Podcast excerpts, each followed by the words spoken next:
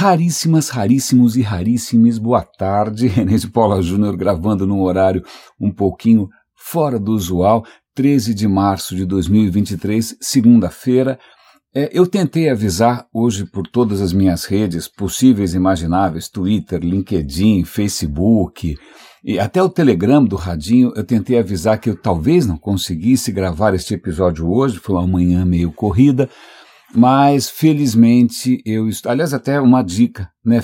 Em caso vocês sintam alguma ausência é, ou alguma demora, por favor, confiram essas outras redes que estão. Eu sou super facinho de achar. Esse canal do Radinho no Telegram também, ele é só um canal, ele não é um grupo, não é nada. Mas felizmente eu acho que eu vou conseguir, a menos que ó, é, o pessoal da obra subitamente volte do almoço mais cedo e atrapalhe um pouco a nossa conversa. Então estamos sujeitos aqui literalmente a pancadas no decorrer do período.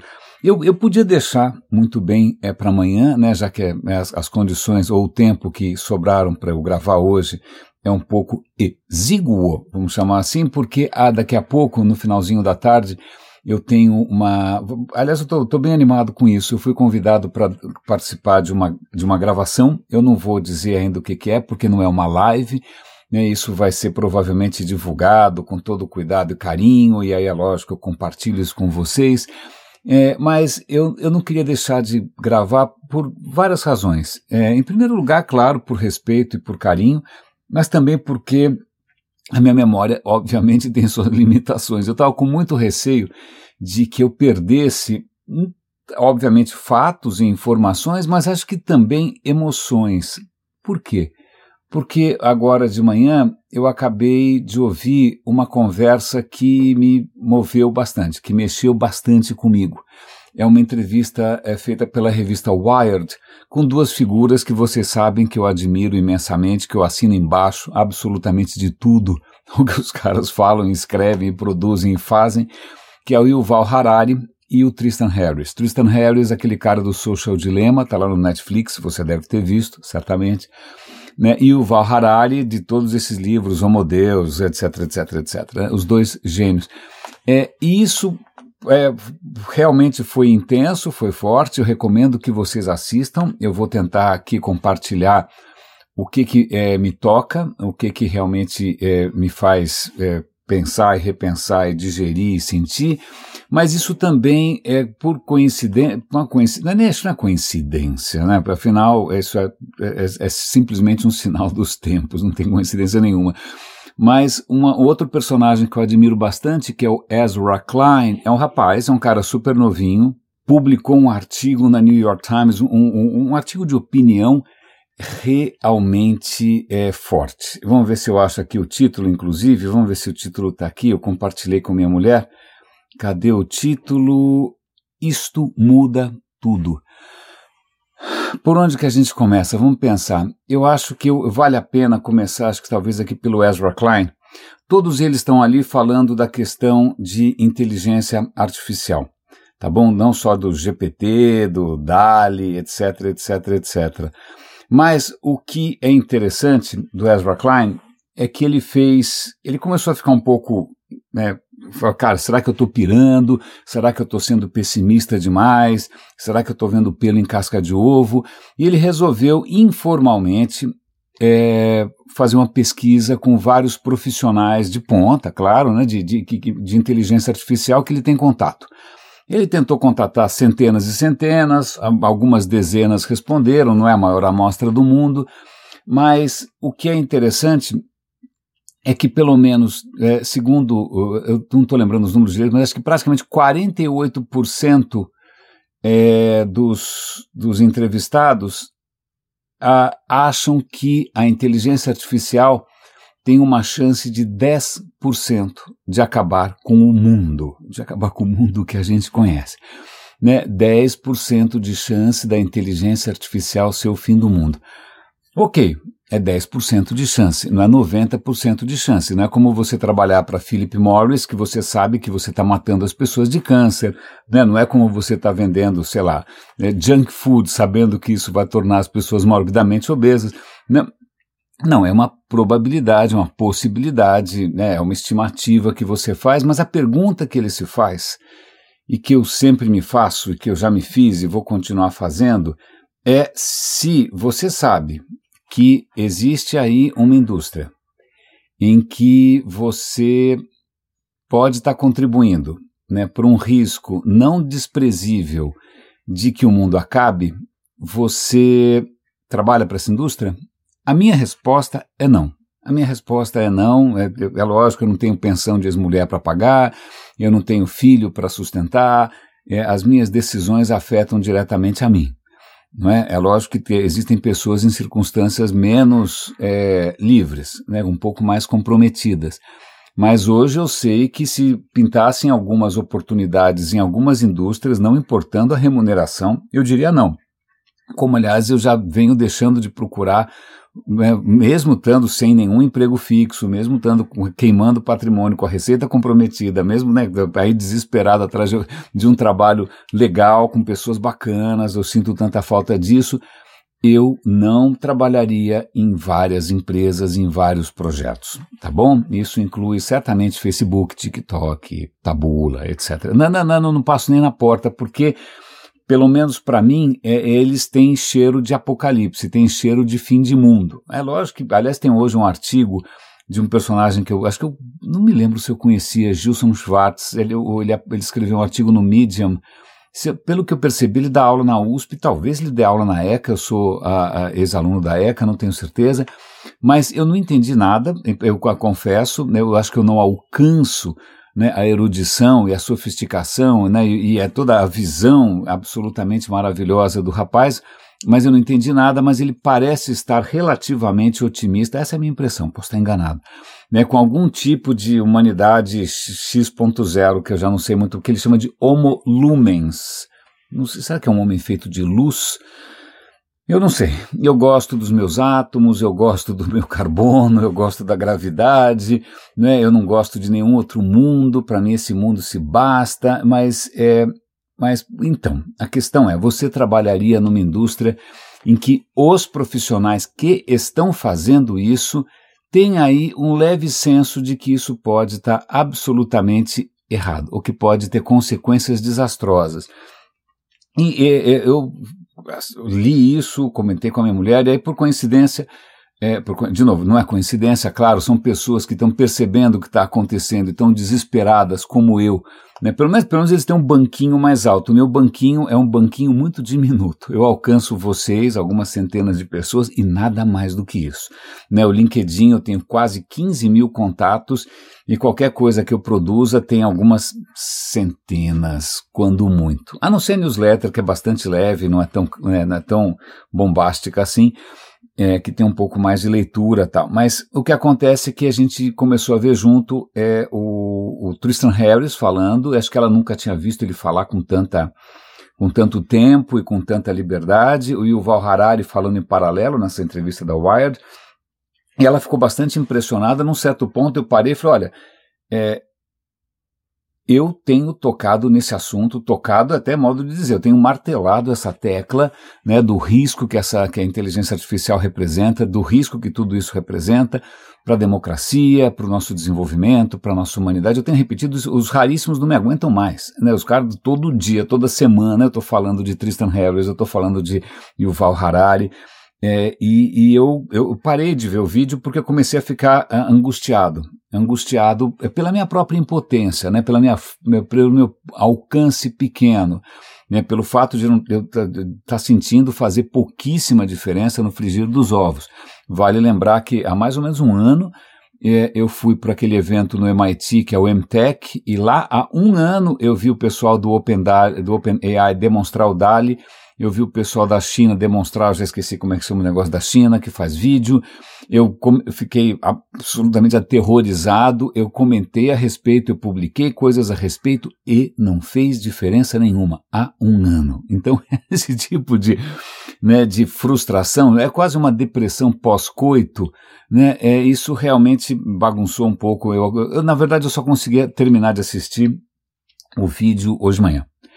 E recomendo fortemente, né? Fortemente. Uma coisa que eu achei extremamente interessante e também corajoso e também, puxa, é super inspirador foi o Yuval Harari perceber que é, ele, ele, ele ilustrou uma, uma, uma constatação que ele está fazendo, que eu acho que é bastante pertinente, de que hoje é, essas plataformas, esses robôs conhecem você melhor do que você mesmo né, eles conhecem melhor do, pelas pistas que a gente dá. Não precisa nem ter algum sensor extraordinário, não precisa de nada. Ele pode simplesmente estar acompanhando o teu olhar. Né? Você entra numa loja, tem uma câmera acompanhando em que prateleira você parou, que remédio você comprou.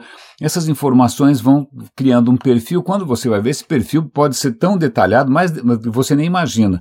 Né? E ele mesmo conta que ele descobriu que era gay, caiu a ficha para ele que ele era gay aos 21 anos. E aí ele ficou revoltado, falou, pô, não é possível, por que, que eu não descobri isso antes, né?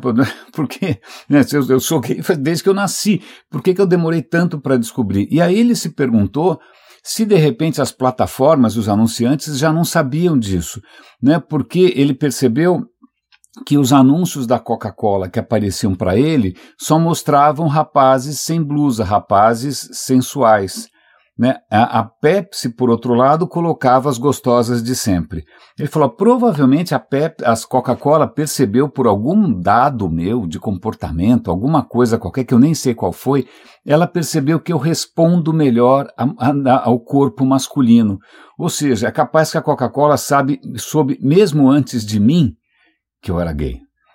Aí você fala, uau, e aí ele, ele coloca essa questão de uma maneira bastante é, pessoal, eu achei isso muito interessante que é o que, que, o que mundo é esse né, em que você não tem como se conhecer tão bem quanto essas plataformas conhece, conhecem você. E elas conhecem você não porque elas têm uma curiosidade filosófica ou psicológica, mas porque elas querem nos manipular. Seja manipular para votar no Bolsonaro no Trump, ou seja, em quem for, né, seja é, manipular para você achar que a guerra da Ucrânia não é um estupro, seja para você comprar mais Coca-Cola, ou seja o que for é extremamente é, interessante. E ele coloca algo que eu também venho é, sendo bastante incisivo, bastante repetitivo aqui no Radinho, que é o fato de que o maior risco, é, o, acho que o maior problema na visão dele é um problema não técnico, é um problema filosófico porque nós continuamos, isso é uma coisa que eu insisto nas minhas palestras, insisto no Roda Avisa, nós estamos nos baseando em teorias, em filosofias caducas, completamente arcaicas, em visões de do, como o ser humano funciona do século XVII, do século XVIII, olha lá no dia bom no século XIX.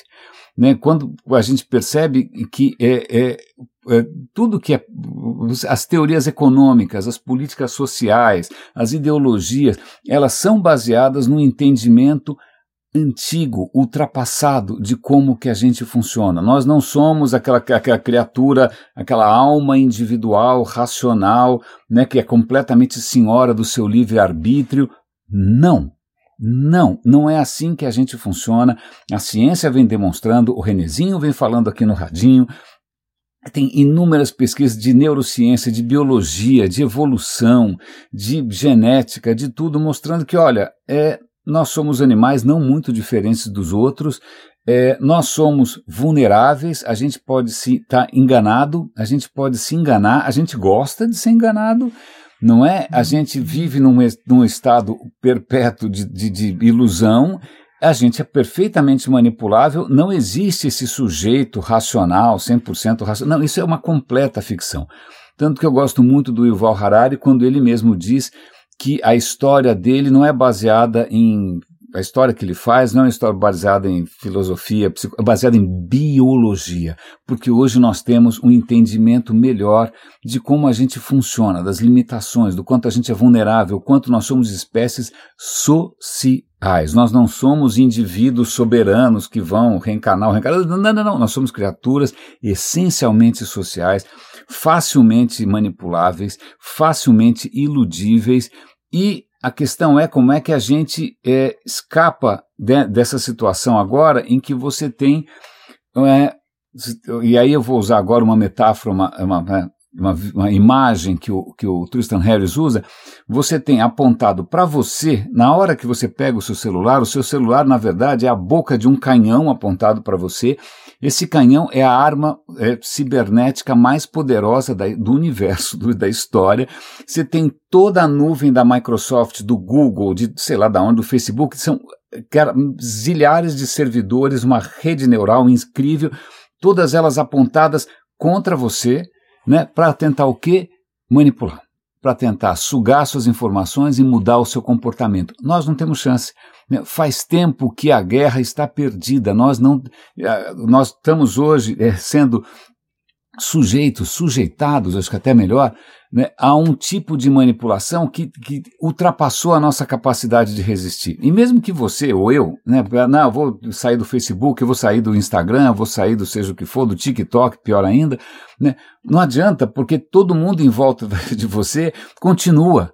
Né? Então, como você é uma criatura social que vive em função do grupo, né, que pensa, não, tem como você se desligar sozinho. Então, a solução não é uma solução individual. Não adianta ler os filósofos estoicos, não adianta ler Nietzsche, não adianta ler Patavina, porque isso é algo que é que transcende a capacidade individual e isso deveria ser algo de preocupação pública, de preocupação massiva.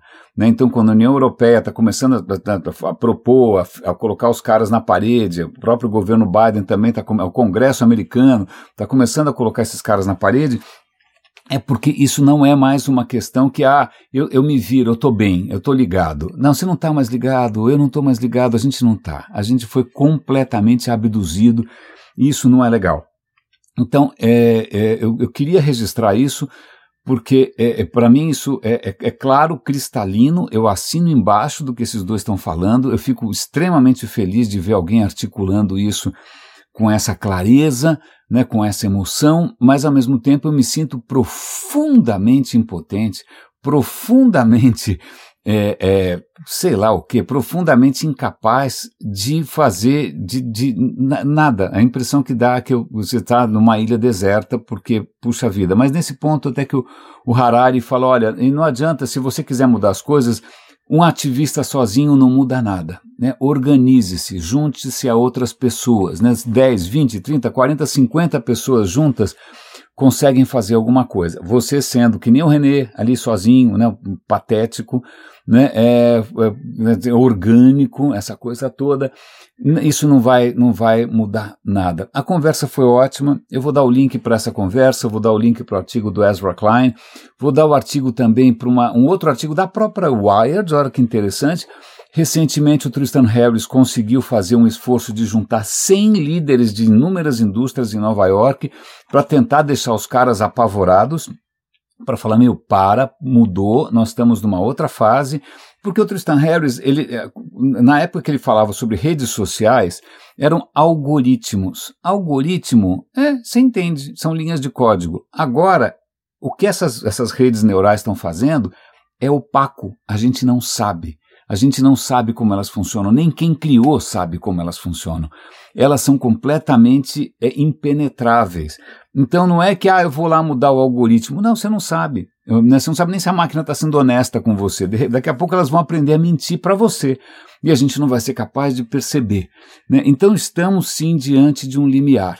E o que é aí que eu estava comentando aqui com minha mulher, vou comentar com vocês também, é que o mais maluco dessa história toda, um sinal de que a coisa realmente está funcionando, é que nós nunca fomos tão felizes.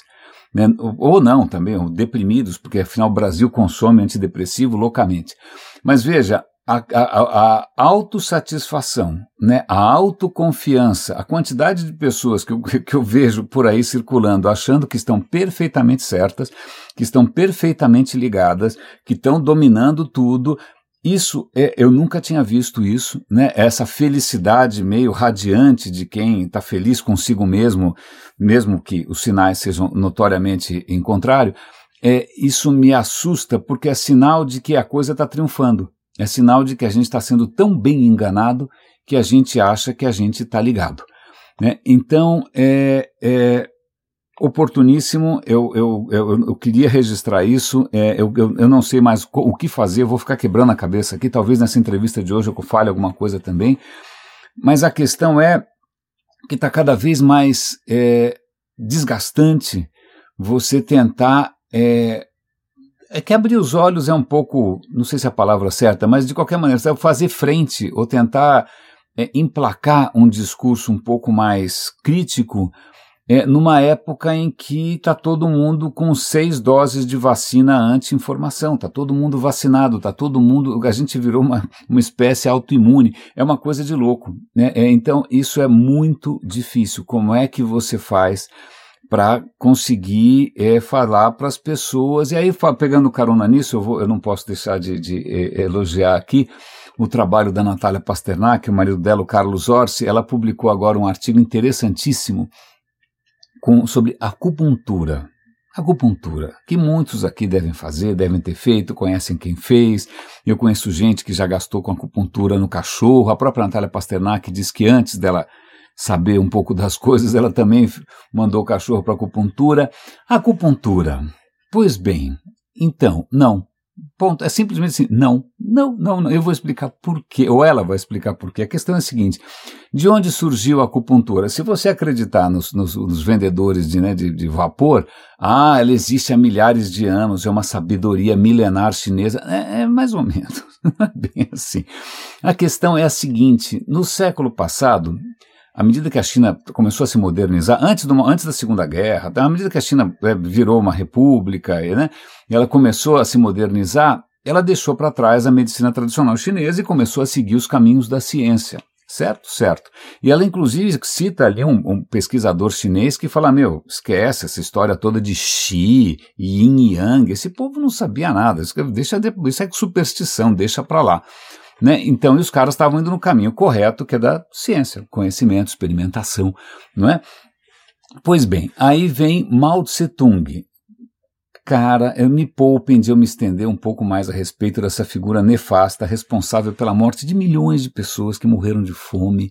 Né? Um personagem medonho, horroroso, uma enganação, a revolução cultural, uma tragédia. Bom, pois bem, a grande fome, mas o que acontece é que o Mao Tse Tung tinha prometido para todo mundo que ele ia levar saúde para todos, aí ele descobriu que para levar saúde para todos não era tão fácil assim, né? Então foi bom, como é que as pessoas vão se virar com o que ela tem, porque já que eu não tenho um recurso mesmo, e eu também sou inimigo da ciência, porque afinal, vamos lá, comunismo e ciência não são duas coisas que combinam direito, né, vale lembrar que a União Soviética baniu o estudo da, da, da, do DNA e da genética, não gostava de Darwin, não gostava de evolução, porque isso contraria Karl Marx, né, ou seja, é uma religião.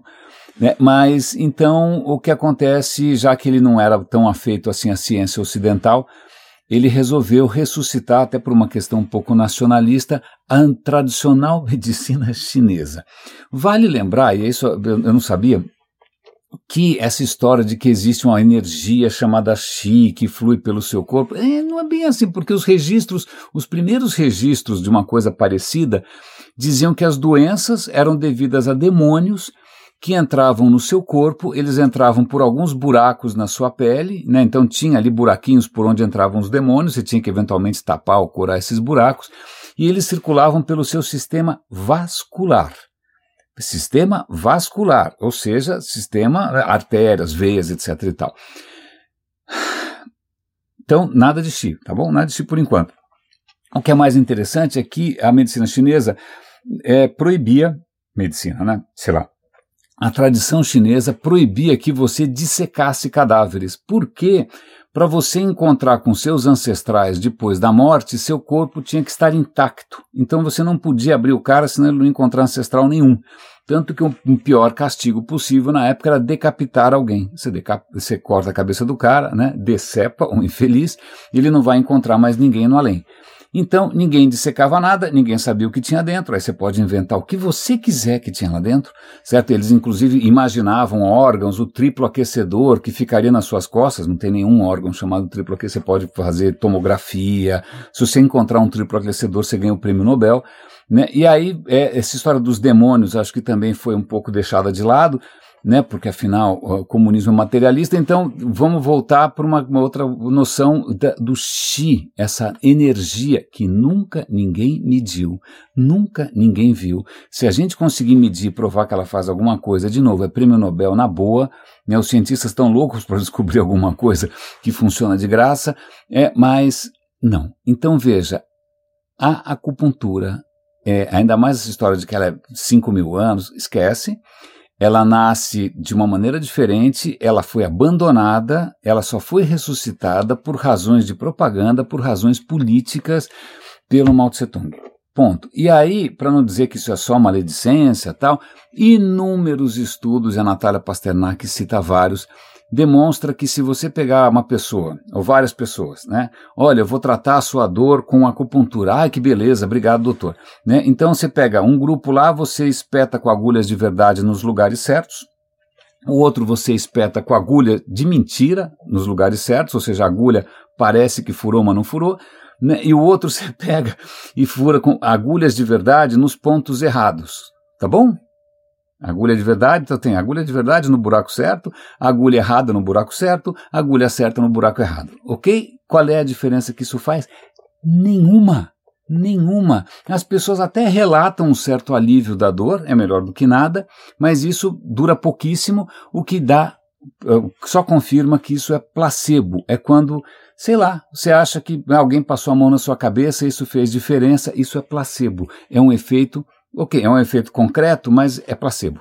É um efeito placebo, ele não importa onde você está enfiando a agulha, se enfiou, se não enfiou, se a agulha era X ou YZ, é absoluto placebo. Então os testes estão cansados de, de comprovar essa história, é, então fica aqui a dica, mas a questão é a seguinte: é, se você pegar, eu tenho certeza, já estou vendo aqui caras e nomes e sobrenomes se eu chegar com essa história da Natália Pasternak, incluindo aí não só uma pesquisa histórica, incluindo aí testes científicos feitos em condições de controle, né, com, é, com, com grupo cego, etc e tal, as pessoas falam, não, imagina, é que vocês não têm fé, para mim funcionou, eu tenho certeza que funcionou, eu vou continuar fazendo no meu cachorro moribundo, que eu já vi isso acontecer.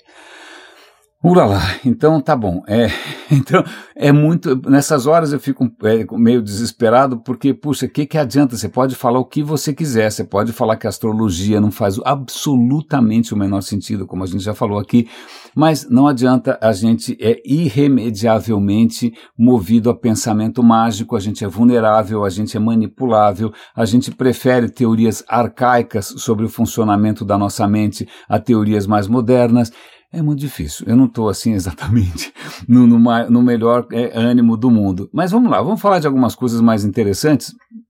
Eu vou, eu, vai ser um episódio um pouco mais curto hoje, porque daqui a pouco começa a martelação, o horário do almoço dos caras termina já já eu vou falar de duas coisas. A primeira delas, eu vou dar um link para um canal de arte que eu gosto muito. Os vídeos se chamam Great Art Explained Grande Arte Explicada em 15 Minutos. São vídeos curtinhos sobre uma escola, é, sobre um artista, sobre uma obra, e ele vai falar de um, de um artista que acho que você já deve ter visto, ouvido falar, visto, né, que é o Serra. Serra é o cara que criou uma coisa chamada de pontilismo. Ele não chamava aquilo de pontilismo, chamava de divisionismo. É o quadro do cara, ao invés de ter grandes pinceladas, aquela coisa do Van Gogh, generosa, né? Parece que o cara está passando mostarda de ketchup na tela. Não, ele está passando. É, cream cheese. Ele, não, ele, ele faz pontinhos pequenininhos, como se fossem pixels. Por quê? E isso eu não tinha a menor ideia. O Serra, que morreu novíssimo, morreu com 31 anos, ele teve uma, um pai estranhíssimo, ele também era um cara super estranho, era um cara super racional, super fechado e super ligado em ciência. E naquele momento, cientistas franceses, sobretudo, estavam é, começando a mostrar teoria das cores, a complementaridade, cores que de repente, se você coloca cores é, vermelho e verde, é, um perto do outro, parece que eles brilham mais, isso, o contraste muda a sua percepção. E aí tinha toda uma teoria nascendo ali de como que a gente percebe as cores de maneira é, curiosa, para dizer o mínimo. E ele, com um espírito absolutamente científico, aqueles quadros que você já deve ter visto, o pessoal ali naquela, naquela, na beira ali do rio, etc e tal, Cara, demorou anos para fazer aquilo, porque é pontinho por pontinho. Então, ao invés dele pintar, sei lá, pega uma tinta verde, pinta a grama, ele fala: bom, se for pontinho por pontinho, que cor que eu tenho que colocar, colocar uma do lado da outra para que de repente o verde fique mais vibrante ou menos vibrante, ou para passar a impressão de, disso ou daquilo. Cara, é uma coisa. Bom, hoje que a gente vive com telas feitas de pixels, né, pontinhos luminosos, é, acho que ele ia gostar, né? ele ia achar curioso né? que, é, que ele foi confirmado.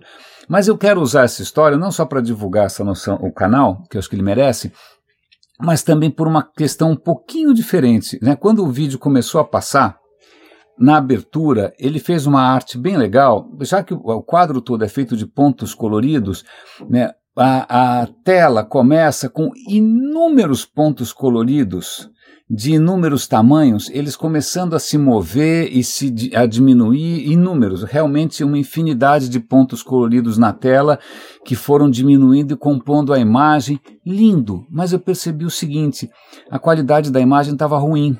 Eu falei, poxa, será que né, o, o YouTube está numa qualidade mais baixa? Eu fui olhar, não, estava na qualidade máxima. Mas aí eu parei e percebi, como eu já trabalhei né, é, com, na área de tecnologia, eu sei que todo vídeo que a gente assiste, ele foi comprimido. Comprimido significa você faz alguns truques e o martelo voltou. Para reduzir o tamanho do arquivo, porque senão fica um arquivo gigantesco. Né? São 30, 60 quadros por segundo, é, as coisas ficam enormes. Começou martelação, que desespero. Então, para você comprimir, é, você tem que comprimir, às vezes você tem que sacrificar a qualidade. Então, vamos imaginar, hoje eu vou conversar com esses rapazes com um fundo estático. Então, para a câmera e para toda a tecnologia de compressão, isso é maravilhoso porque de um quadro para o outro, ao longo de praticamente uma hora de conversa, quase nada muda. Então, se nada muda, então eu não preciso passar essa informação de novo, eu só consigo, eu só preciso passar uma vez. Legal, o fundo não muda. Né? Quem vai mudar é o Renezinho que gesticula pra caramba. Então, a única informação que ele tem que passar de mudança é o meu movimento né, é o meu movimento. É, então, veja só, é, isso facilita bastante a compressão. Você pode ver que quando você está numa live, num zoom, alguém começa a se mexer demais, a qualidade da imagem cai, porque, meu, eu não consigo dar conta de tanta coisa se mexendo. Né? E o que aconteceu nesse vídeo é que você tinha muitas coisas se mexendo. Se fosse tudo na mesma direção, o algoritmo até que falou: oba, tem várias coisas andando de lá para cá. Ok, isso eu consigo né, explicar. Agora, se cada um vai para um lado, se não tem nenhuma lógica, se cada um tem um tamanho, cara, é, é dificílimo, é muita informação para você passar. O que acontece é que a qualidade do vídeo cai simplesmente porque ele não dá conta. E eu vou usar isso para tentar explicar um dos conceitos mais importantes e também é, difíceis de entender da física e de tudo, né, que é a entropia. Entropia a gente muitas vezes associa a noção de desordem. As coisas tendem à desordem. Né? Então a gente está gravando agora, vai começar essa bagunça, tudo bem, né, da, da martelação. Mas uma maneira de você entender entropia pode ser nessa questão da informação. Né? Vamos imaginar que, que eu tivesse diante de mim uma parede branca. Como é que eu comunico para vocês o que eu estou vendo? É uma parede branca. Acabou. Duas palavras. Né? Se eu tenho, por exemplo, um bloco inteiro, vamos imaginar que eu tivesse um bloco inteiro de diamante. Tá bom? O que acontece, eu falo, cara, isso é um bloco de diamante, é o átomo de carbono repetido num cristal com essa configuração de lá até aqui.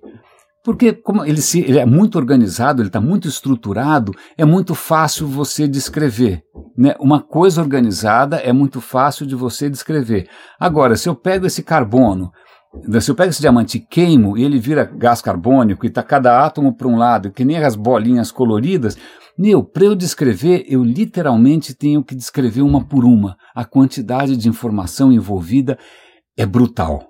Então, essa é uma maneira de você entender um pouco entropia. As coisas que têm entropia baixa, elas são fáceis de descrever. Sei lá, o universo quando começou era uma pelotinha pequenininha, facinho de descrever. Agora, a hora que ele está desse tamanho, cara, você vai ter que descrever o que, que o René está fazendo, o que, que fulano está fazendo, o que cada um está fazendo. As coisas vão se tornando cada vez mais complexas. E tendo em vista que agora começou essa martelação e eu não consigo tirar isso por filtro nenhum, eu só tenho a agradecer o carinho e a, e a companhia de vocês. Um grande abraço e até amanhã. Cuidem-se.